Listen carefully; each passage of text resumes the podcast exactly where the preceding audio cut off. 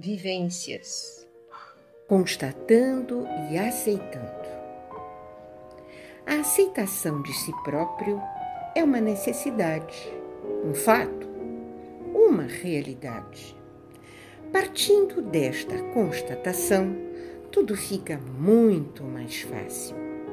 A comparação, o querer ser o outro é falso, pouco inteligente e não deixa de ser uma maneira de enganar a si próprio.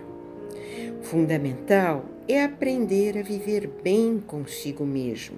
Se aceite, se respeite, se ame.